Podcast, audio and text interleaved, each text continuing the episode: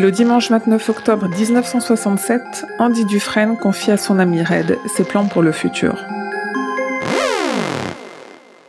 Alors condamné à perpétuité pour le meurtre de sa femme et de son amant, Andy s'imagine en dehors des murs de la prison de Shawshank. Son rêve? Gérer un hôtel sur la plage de Zihuatanejo au Mexique. Cette prison de Shawshank, elle verra défiler plusieurs personnages de l'univers de King, mais les plus marquants sont sans nul doute ceux de la nouvelle Rita Hayworth et la rédemption de Shawshank, paru dans le recueil Différentes saisons en 1982.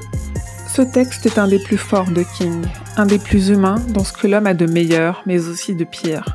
Une histoire qui nous plonge dans les failles du milieu carcéral et qui nous pose une loupe sur la beauté qui réussit quand même à naître et exister dans les pires endroits.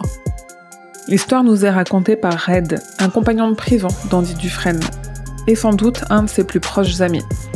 Et si ce roman court est d'une façon très évidente une histoire de rédemption, une nouvelle façon pour King de dénoncer le système judiciaire américain, c'est aussi une merveilleuse bromance dans le sens noble du terme.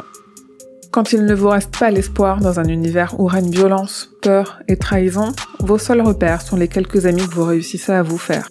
La force de l'amitié, même à l'âge adulte, c'est ce qu'a su retranscrire de façon incroyablement fidèle Franck Darabon dans son film Les Évadés. Classé premier du top 100 des meilleurs Kings de tous les temps par IMDB depuis des années, sa fidélité avec la longue nouvelle de King est frappante. Il fait partie de ces films qui permettent de comprendre King et son intention sans avoir nécessairement besoin de lire l'œuvre d'origine.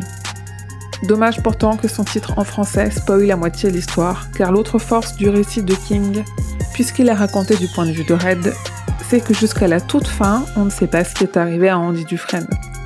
A-t-il été tué par Boggs Battu à mort par un gardien S'est-il pendu dans sa cellule Lui qui clame son innocence depuis le début, a-t-il perdu la lueur d'espoir qui lui restait, la seule raison de vivre qu'il gardait?